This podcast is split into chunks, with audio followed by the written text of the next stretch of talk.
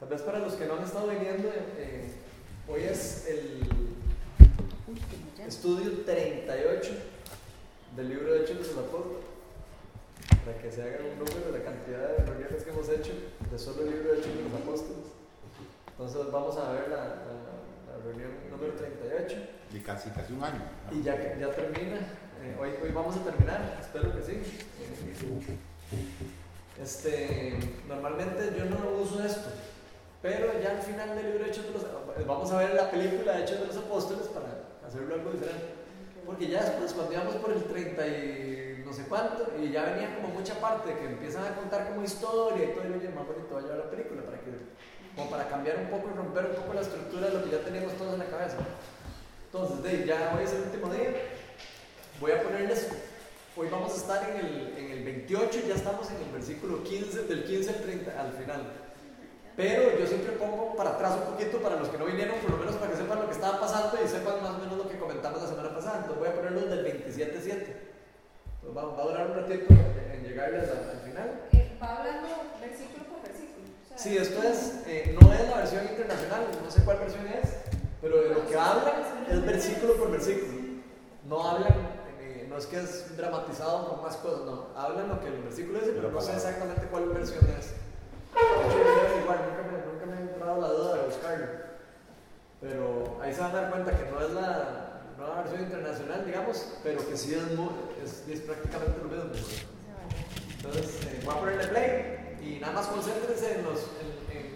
obviamente en todo, pero del, hoy vamos a estar en, del 28, del 15 al 31. ¿okay? navegamos al amparo de Creta. A lo largo de la costa y llegamos a un lugar llamado Buenos Puertos, cerca de la ciudad de Nacea. Se había perdido mucho tiempo y era peligrosa la navegación por haber pasado ya la fiesta del ayuno. Así que Pablo les advirtió.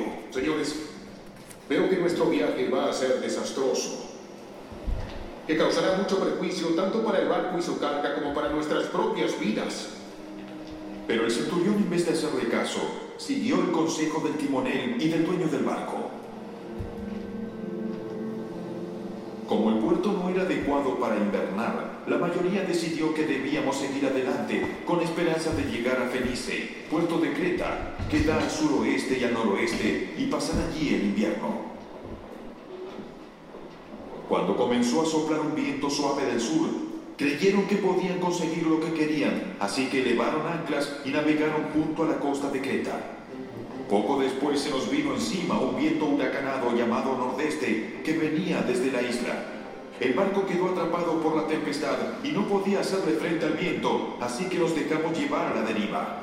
Mientras pasábamos al abrigo de un islote llamado Cauda, a duras penas pudimos sujetar el bote salvavidas, Luego de subirlo a bordo, amarraron con sogas todo el casco del barco para reforzarlo. Temiendo que fueran a encallar en los bancos de arena de la Sirte, echaron el ancla flotante y dejaron el barco a la deriva. Al día siguiente, dado que la tempestad seguía arremetiendo con mucha fuerza contra nosotros, comenzaron a arrojar la carga por la borda. Al tercer día, con sus propias manos, arrojaron al mar los aparejos del barco.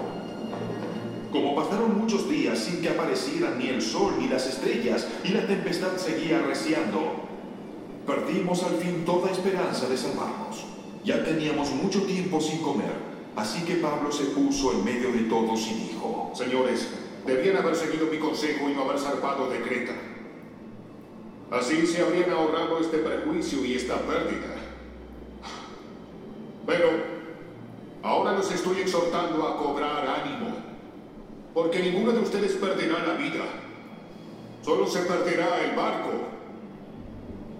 Anoche se me apareció un ángel del Dios a quien pertenezco y a quien sirvo. Y me dijo, no tengas miedo, Pablo. Tienes que comparecer ante el emperador.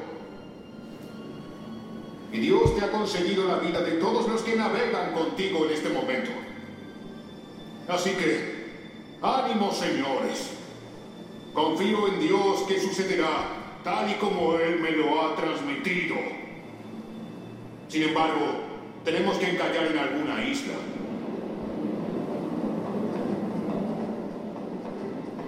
Ya habíamos pasado 14 noches a la deriva por el mar Adriático, cuando a eso de la medianoche los marineros presintieron que se aproximaban a tierra.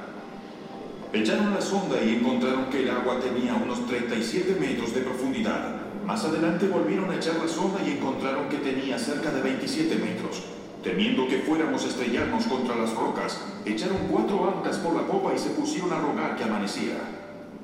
En un intento por escapar del barco, los marineros comenzaron a bajar del bote salvavidas al mar con el pretexto de que iban a echar algunas anclas desde la proa. Pero Pablo les advirtió al centurión y a los soldados. Si esos no se quedan en el barco, no podrán salvarse ustedes.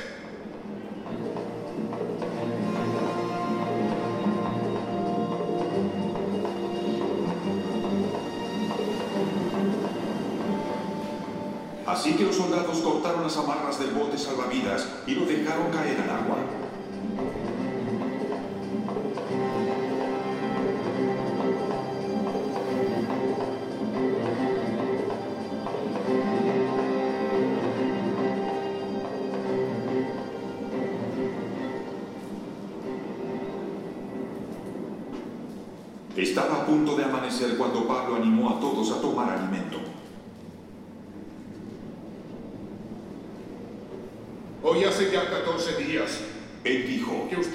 Que ustedes están con la vida en un hilo y siguen sin probar bocado. Ustedes no han comido nada. Les ruego que coman algo, pues lo necesitan para sobrevivir. Ninguno de ustedes perderá ni un solo cabello de la cabeza. Dicho esto, tomó pan y dio gracias a Dios delante de todos. Luego lo partió y comenzó a comer. Todos se animaron y también comieron. Éramos en total 276 personas en el barco. Una vez satisfechos, aligeraron el barco echando el trigo al mar. Cuando amaneció, no reconocieron la tierra, pero vieron una bahía que tenía playa, donde decidieron encallar el barco a como diera lugar. Cortaron las anclas y las dejaron caer en el mar, desatando a la vez las amarras de los timones. Luego izaron a favor del viento la vela de proa y se dirigieron a la playa. Pero el barco fue a dar en un banco de arena y él cayó. La proa se encajó en el fondo y quedó varada, mientras la popa se hacía pedazos al embate de las olas. Los soldados pensaron matar a los presos para que ninguno escapara a nado.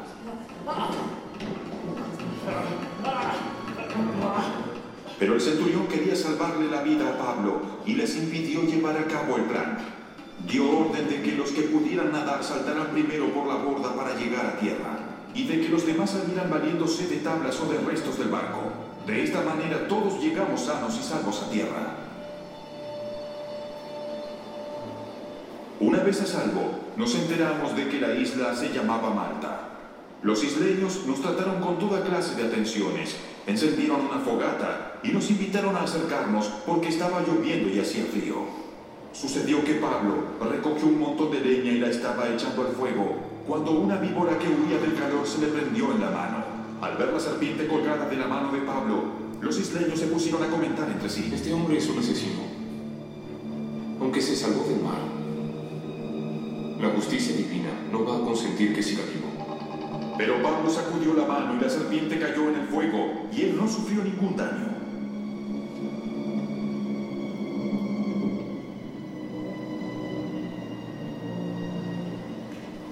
La gente esperaba que se hinchara o cayera muerto de repente. Pero luego de esperar un buen rato y de ver que nada extraño le sucedía, cambiaron de parecer y decían que era un dios.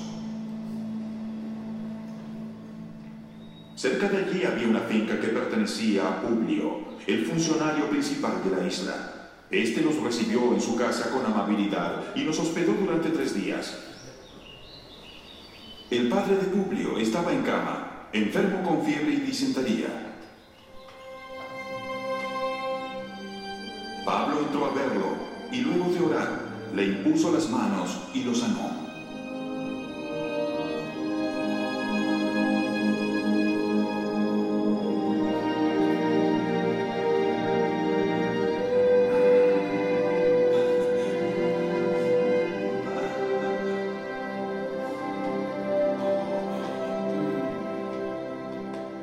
Consecuencia de esto, los que más enfermos de la isla también acudían y eran sanados. Nos colmaron de muchas atenciones y nos proveyeron de todo lo necesario para el viaje. Al cabo de tres meses en la isla, zarpamos en un barco que había invernado allí. Era una nave de Alejandría que tenía por insignia los dioses dioscuros. Hicimos escala en Siracusa, donde nos quedamos tres días. Desde allí navegamos bordeando la costa y llegamos a Reggio. Al día siguiente se levantó el viento del sur y al segundo día llegamos a Poteoli. Ah, encontramos algunos creyentes que nos invitaron a pasar una semana con ellos. Y por fin llegamos a Roma.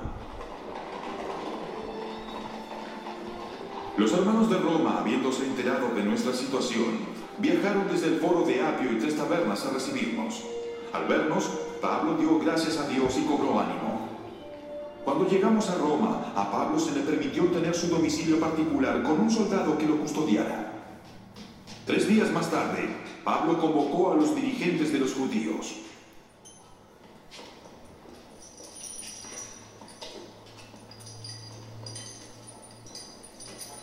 Cuando estuvieron reunidos, les dijo, Bien, hermanos, a pesar de no haber hecho nada contra mi pueblo en ningún momento, ni contra las costumbres de nuestros antepasados, me arrestaron en Jerusalén y me entregaron a los romanos.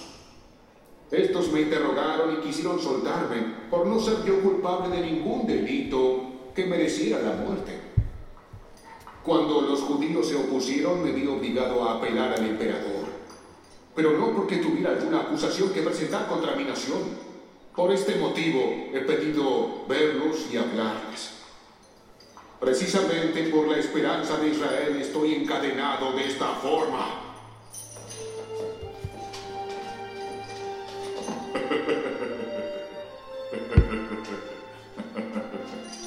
respondieron, No recibimos ninguna carta de Judea que tenga que ver contigo, ni ha llegado ninguno de los hermanos de allá con malos informes o que haya hablado mal de ti. Pero queremos oír tu punto de vista, porque lo único que sabemos es que en todas partes se habla en contra de esa secta.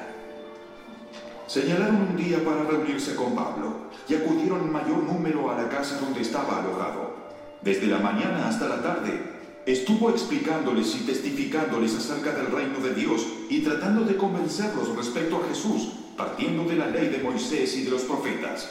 Unos se convencieron por lo que él decía, pero otros se negaron a creer. No pudieron ponerse de acuerdo entre sí y comenzaron a irse cuando Pablo añadió esta última declaración. Con razón el Espíritu Santo les habló a sus antepasados por medio del profeta Isaías diciendo, Ve a este pueblo y dile, por mucho que oigan, no entenderán.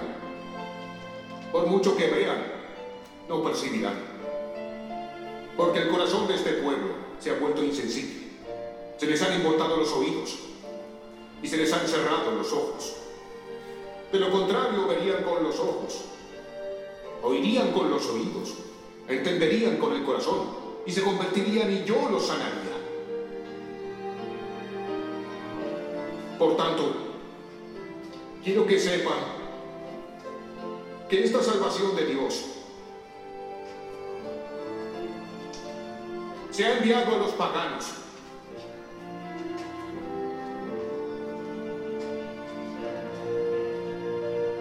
Ellos escucharán.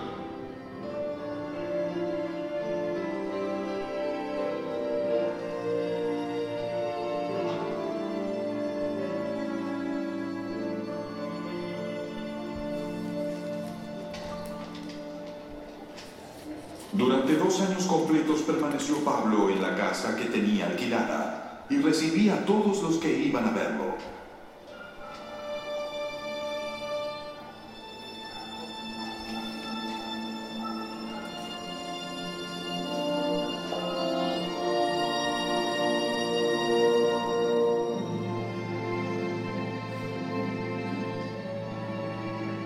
y predicaba el reino de Dios y enseñaba acerca del Señor Jesucristo y sin temor alguno.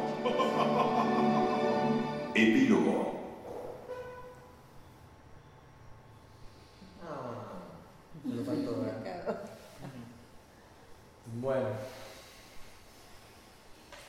leamos el libro, pero me gustaría, eh, se me fue la mano para echarme para atrás, ¿verdad? No sé, empecé como el 27-7 y era casi Pero bueno, no importa, sí, por lo menos se ponen, ya todos están como en, en lo que estábamos viendo. ¿Qué sienten de, de esto que vimos hoy, del- por lo menos del 15 al, al final, que les llamó la atención? ¿Algo que les haya llamado la atención en particular?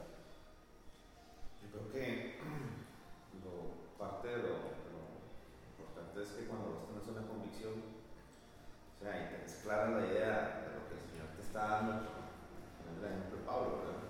O sea, el resto, sabía o pensaba que se iba a hundir el barco y demás, pero por la convicción que él tenía, que el Señor estaba con él, que no se hundió y no se hundió, y, o no les iba a pasar nada al resto, y eso es como en parte lo importante, ¿no? Sí, que aparte también se los, se los hizo, o sea, contagió de esa, de esa, esa fe a los que estaban ahí. Que, bueno, la semana pasada comentamos, pero ya, ya, ya habían dejado de comer. O sea, ya ellos estaban dando por muertos, ¿verdad? Claro. Entonces, eh, sí. Súper bonito eso. ¿Qué otra cosa les llama la atención? Em,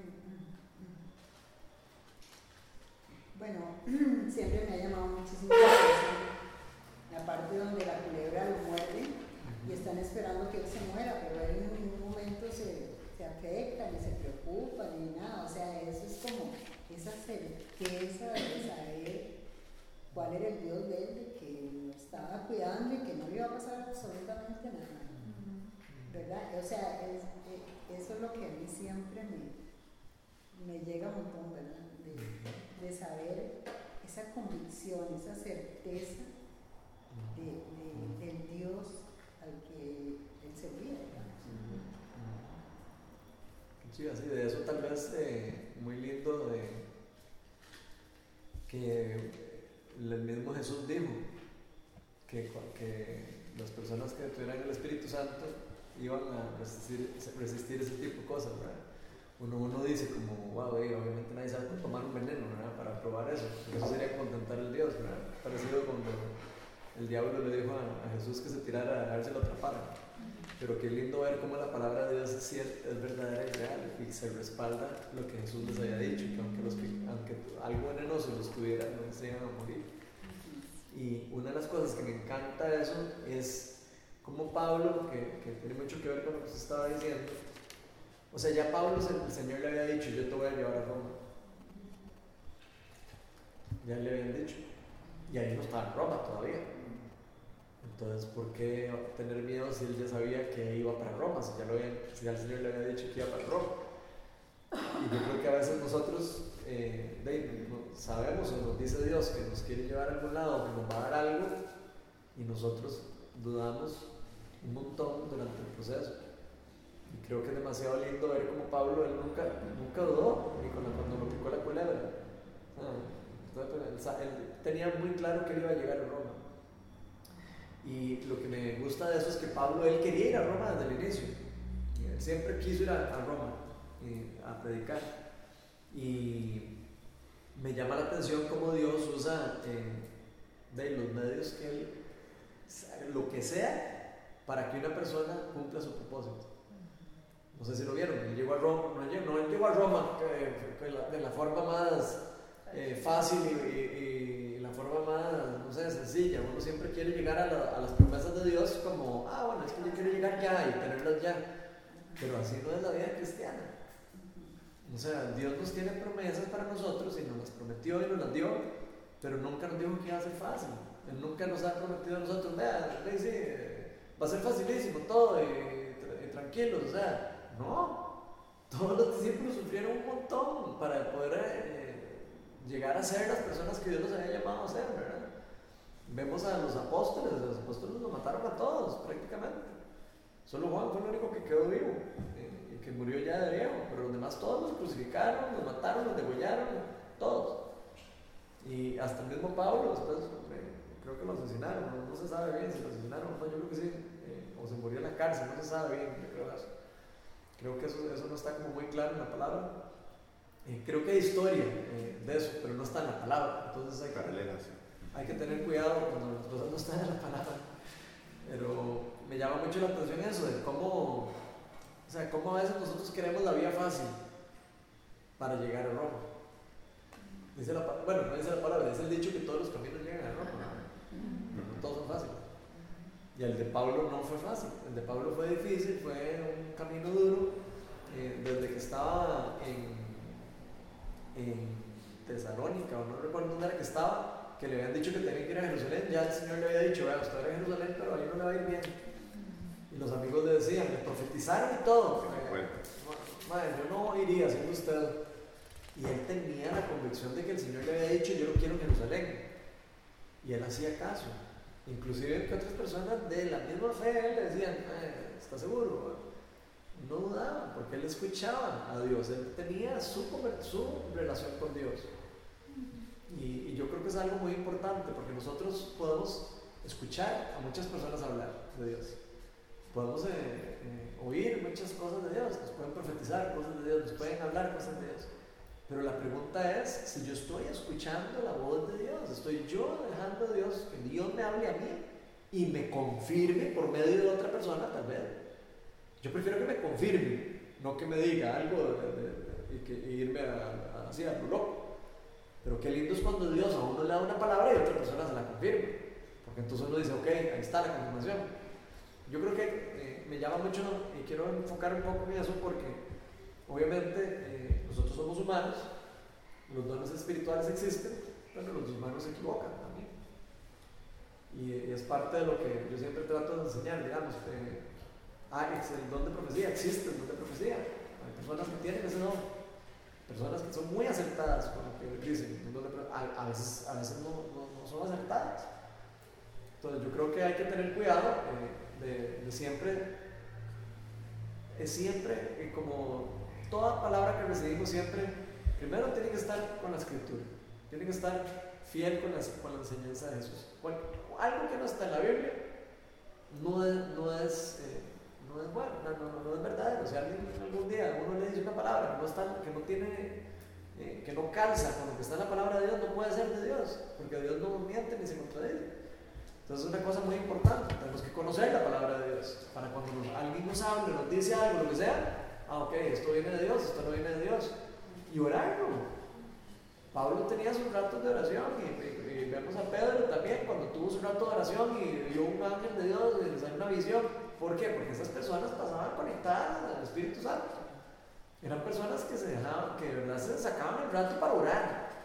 Y yo quiero tirarles aquí la pregunta, ¿cuánto rato estamos sacando nosotros para orar? Nosotros las horas de escuchar a Dios.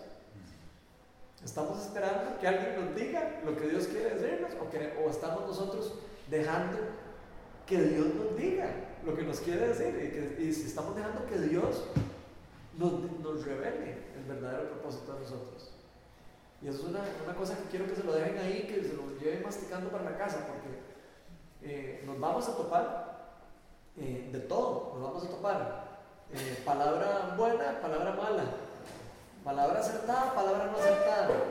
Y nosotros tenemos que tener la convicción de poder eh, tener nuestra fe firme de manera tal de que no nos entristezcamos cuando nos den una palabra mala. Y, de- y ponernos muy felices cuando vemos que se confirma una palabra, ¿verdad? Eh, Entonces, eh, yo siempre lo digo eso porque a veces la gente pierde la fe por errores humanos y hay que tener mucho cuidado porque nosotros no seguimos humanos, nosotros seguimos a Jesús. Entonces, por más dones y por más eh, cosas que, que haya en la iglesia, uno siempre tiene que medir y pesar lo que uno está escuchando. Eh, yo no estoy diciendo que uno no tenga que apoderarse de las palabras. Sí, está bien, si me dan una palabra, yo me apodero de la palabra me puedo empoderar y orar para que esto se cumpla, lo que sea. Pero sí tengo que tener mucho cuidado, y tenemos todos que tener mucho cuidado, de si de verdad estamos nosotros escuchando a Dios. Porque eso es lo que yo veo aquí. Yo veo a Pablo totalmente seguro de, de- lo que Dios le había dicho. Inclusive que algunas personas le habían dicho, "Eh, yo siento, siento como que mejor no vaya usted allá. Y él les dijo, no, yo sí voy, porque ahí es donde me quiere enseñar. Y la pregunta tal vez es a dónde el Señor te ha estado llamando últimamente y tal vez no le has creído que te va a llevar ahí. ¿A dónde nos está llamando a cada uno de nosotros? Dios tiene siempre un llamado para cada uno. Eso no lo garantizo. Eso sí dice la palabra. La palabra dice que nosotros fuimos hechos por propósito. Lo vimos, en una charla para que fuimos creados desde Génesis. Dios nos dio unas funciones a cada uno. Y qué lindo es cuando uno se alinea con lo que Dios tiene y con lo que Dios quiere hacer. Y yo siento que a nosotros como iglesia nos puede servir mucho esto porque la, iglesia en general está perdiendo el rumbo. La iglesia no se parece a eso. ¿Ustedes se les parece la iglesia a todos, a, a todos a los hechos de los apóstoles? Yo no veo a todas las iglesias así. Y la pregunta es ¿por qué? ¿Por qué no vemos eso que está pasando ahí? ¿Por qué no vemos que las personas ponen manos sobre los, los chiquitos y son sanos? ¿Por qué no vemos que pasan esos milagros? Y la respuesta es porque no estamos haciendo lo que Dios nos dijo que hiciéramos. Si nosotros empezamos a hacer lo que Dios dice que hagamos, vamos a ver las cosas que Dios prometió. Si no, no las vamos a ver. Entonces, qué lindo eso para nosotros y, lo que quiero también es como fomentar de que en la misma palabra nos dice que, que busquemos los dones, o sea, que busquemos a Dios, que pidamos a Dios, que le creamos a Dios. Tan es así que nos dice que nadie puede... Eh, llegar a Dios sin fe o sin creer que Él es bueno. Tenemos que creer que Él es bueno y que Él nos quiere dar cosas buenas. Si no, si no creemos eso, Dios no nos va a dar nada, bueno. Hebreos 11 dice eso. Dice que, nadie puede acercarse a Dios si no tiene fe en que Él es bueno y que le va, y que lo, y que le va a premiar. Entonces, la, la, pregunta es si nosotros de verdad estamos creyéndole a Dios todo lo que Él nos dice, porque la palabra de Dios está llena de promesas y llena de advertencias también. Nosotros tenemos que aprender a vivir en la promesa y alejados de, la, de, las, advertencias también, porque Dios nos advierte a nosotros cuáles cosas son buenas y cuáles no son buenas. La pregunta es si nosotros estamos escuchando a Dios, porque Dios ya habló. Yo veo mucha gente que dice, es que a mí Dios no me habla. ¿Usted está leyendo la palabra de Dios? No, nadie dice, no, no le va a hablar. Y sí, podrá, ser, podrá parecerse un ángel, así pues se le apareció, puede pasar. Pero la pregunta es, si yo en el día a día, conociendo todo lo que, lo que ya sabemos, porque estoy casi seguro que todos los que estamos aquí ya hemos puesto la fe en Jesús, según lo que, lo que hablamos, la pregunta es si nosotros estamos poniendo nuestra fe y nuestra esperanza en lo que Él nos prometió. Y si estamos dejándolo a Él actuar en nuestra vida. A mí me gusta mucho esto de, cómo Pablo llega aquí y quiero que leamos Romanos 8:28, que lo escribe Pablo después de todo esto. Entonces vamos, a leer ese, ese, versículo porque es algo que tenemos que nosotros de verdad creer en nuestro corazón. En la vida nosotros vamos a pasar por diferentes sufrimientos y diferentes eh, circunstancias y diferentes pruebas.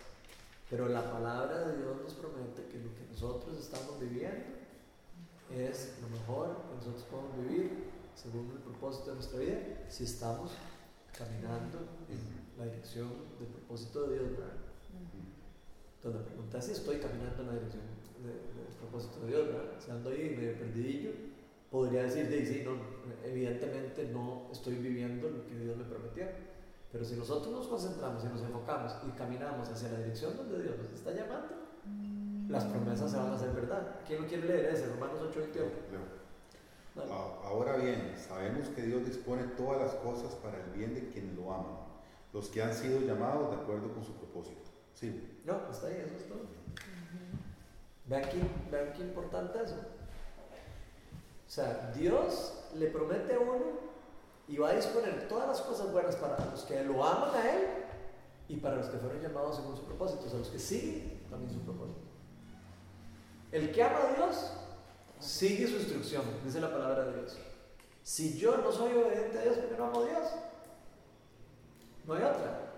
O, o, o, soy obediente o no soy obediente. O amo a Dios o no amo a Dios. Obviamente sabemos que somos pecadores todos y sabemos de que nosotros no somos perfectos.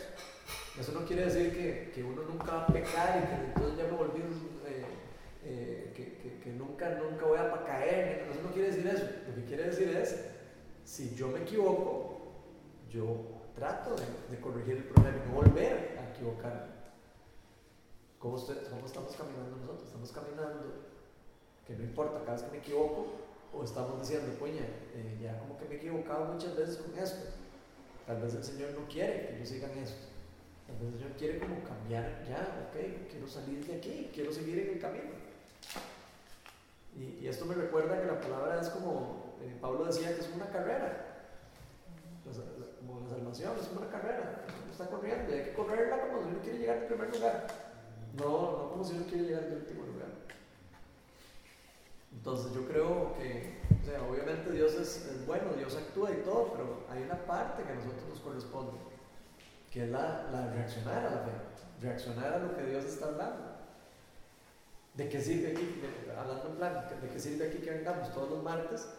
Si todos los, todos los martes vamos a decir, alabado sea el Señor y, y gloria a Dios, Señor Jesús, y salimos de aquí ¿no? y no es cierto lo que creemos en el corazón.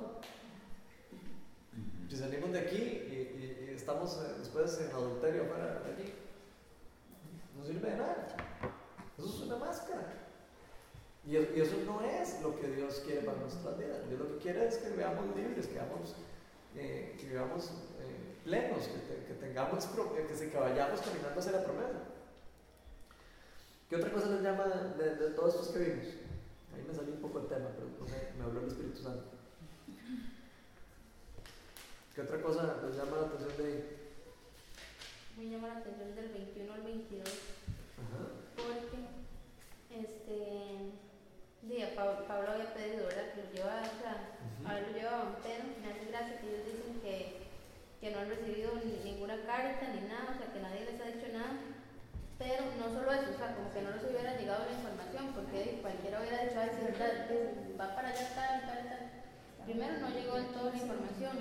Ajá. Y segundo, me gusta como la reacción de ellos. Me gusta la reacción de ellos porque le preguntan, o sea, ni siquiera no lo juzgan, sino, o sea, y, y son los... Sí, son los líderes, de los, son los líderes judíos. judíos que habían en Roma, ¿verdad? Entonces eso, importa, eso es muy importante, eso que está leyendo. Y no lo juzgan, sino que le dice ahí, ¿verdad? Bueno, pero está, no hemos recibido nada de eso, pero igual cuéntenos. Cuéntenos eso porque sí se oyen las noticias esas. Eso me, me, llama la atención, porque ellos, o sea, primero ni les había llegado la información, Ajá. o sea, que no les llegó ni, ni como chisme ni nada, sino que ellos estaban ahí y simplemente, y después le dicen como, no, no es que lo tachan como diciendo, ay, no es que esa secta y lo involucran como, o sea, no lo generalizan, sino que le dicen, bueno, hemos escuchado y díganos qué Sí, eso me parece muy lindo porque a veces nosotros siempre juzgamos sin, sin así, a lo primero que vemos, ¡ah! metemos un juicio.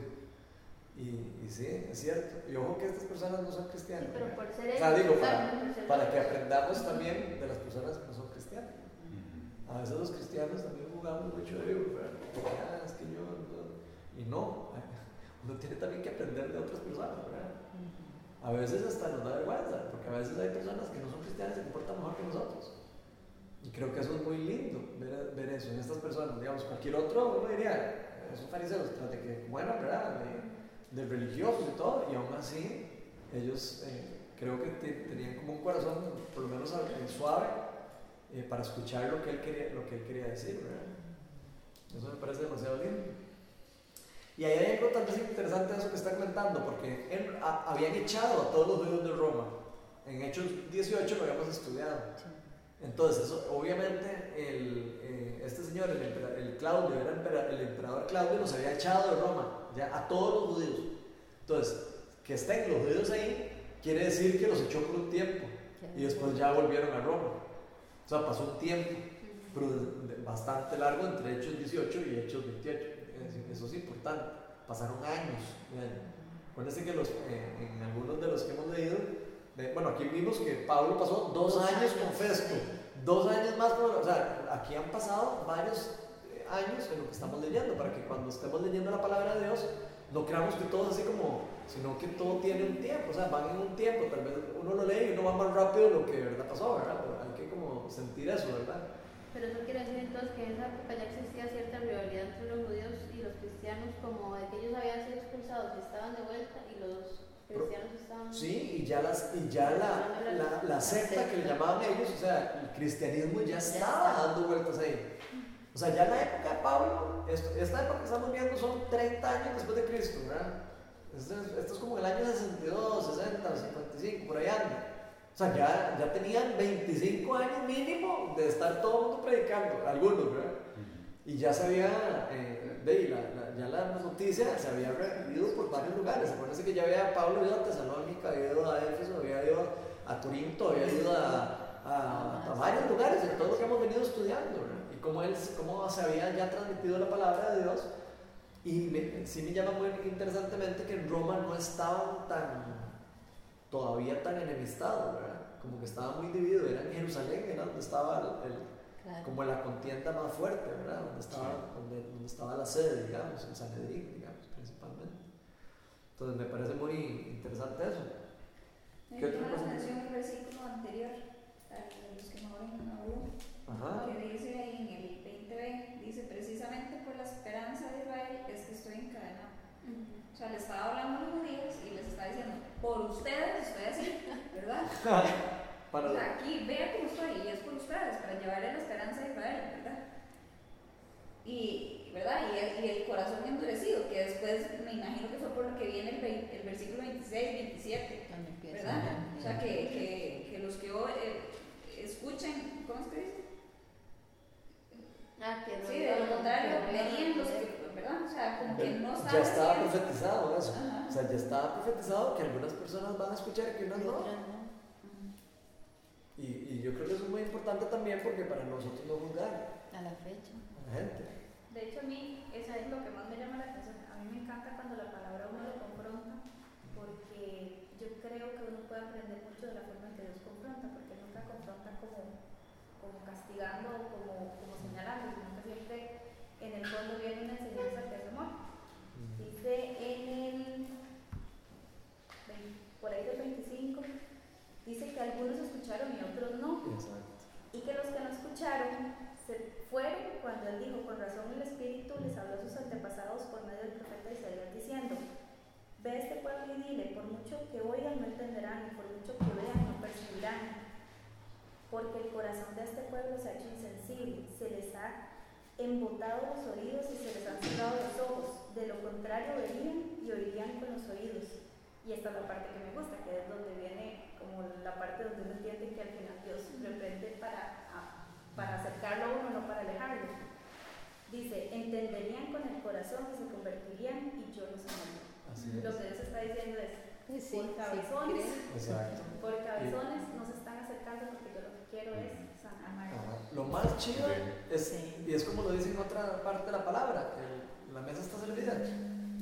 Es como si uno no quisiera comer la mesa. Es como que nos estuviéramos muriendo de hambre, que hubiera un banquete y nosotros dijéramos, uy, qué rico está eso, y las babas así. Y uno viendo el banquete y, y solo comiendo de las cosas que caen de la mesa.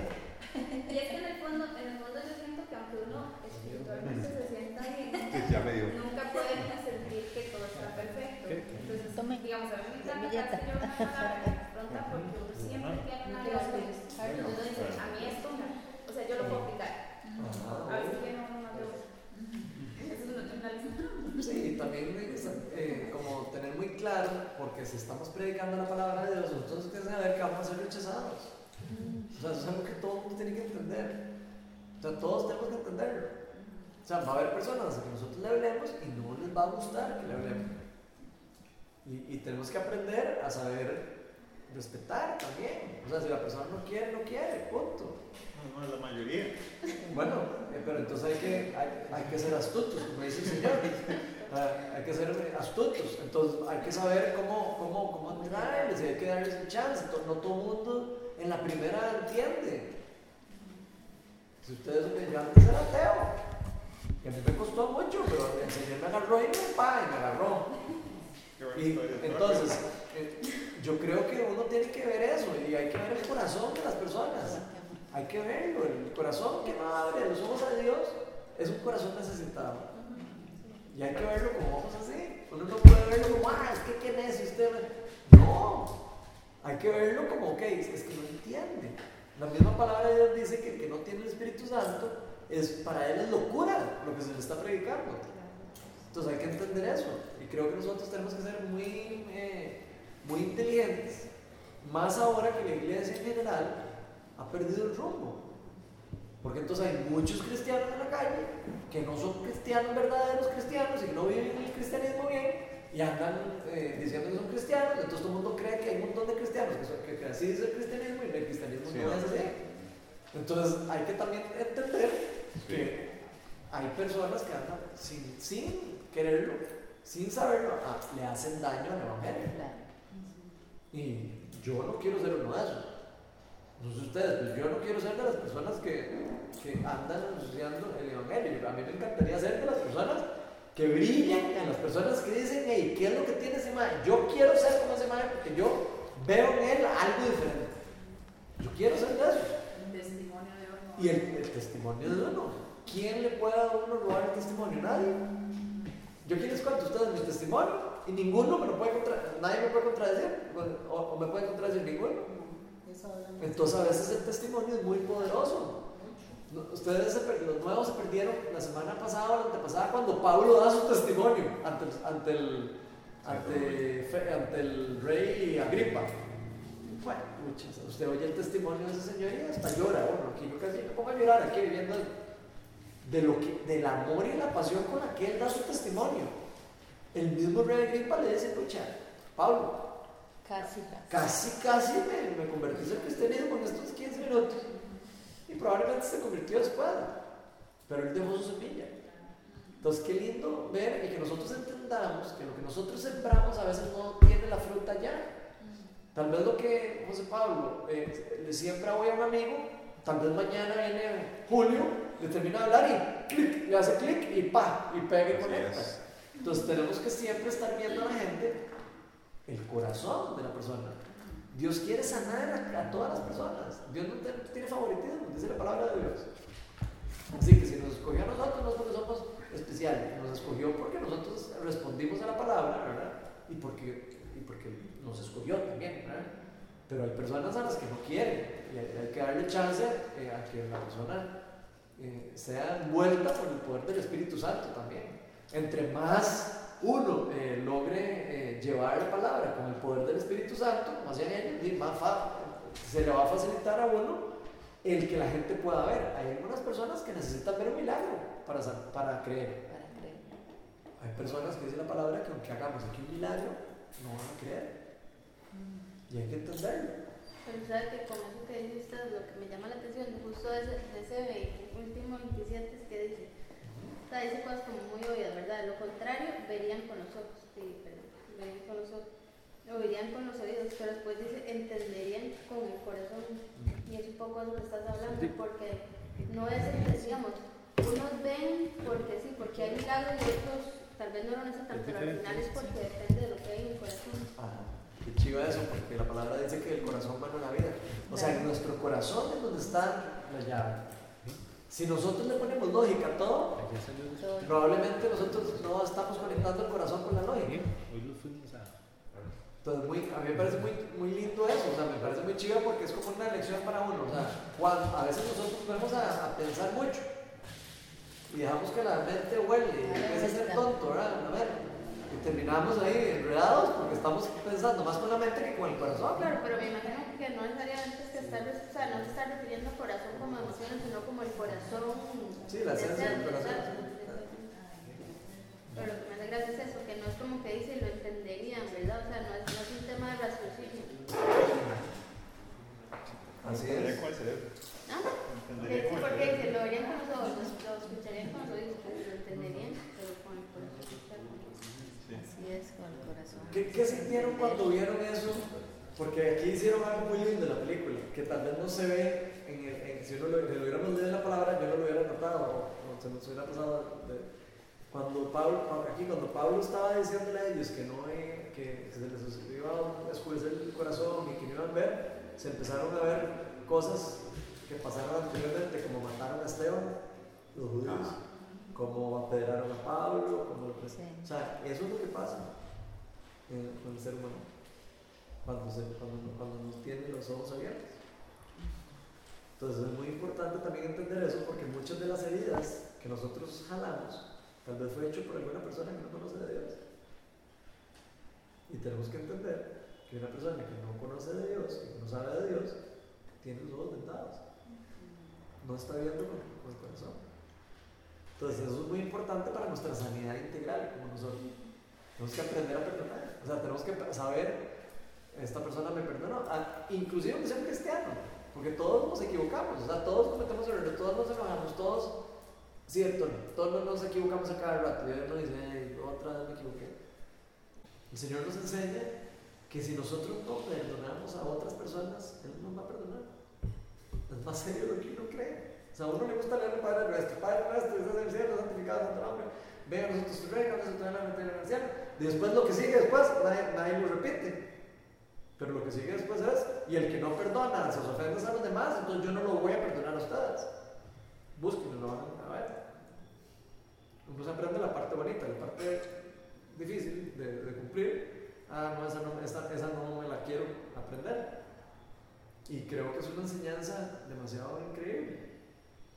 O sea, si uno vive con, con esa amargura, digamos, una, una, un, si yo me guardo en mi corazón algo así, un resentimiento, ese tipo, el, que, el único que se hace daño soy yo, soy el único.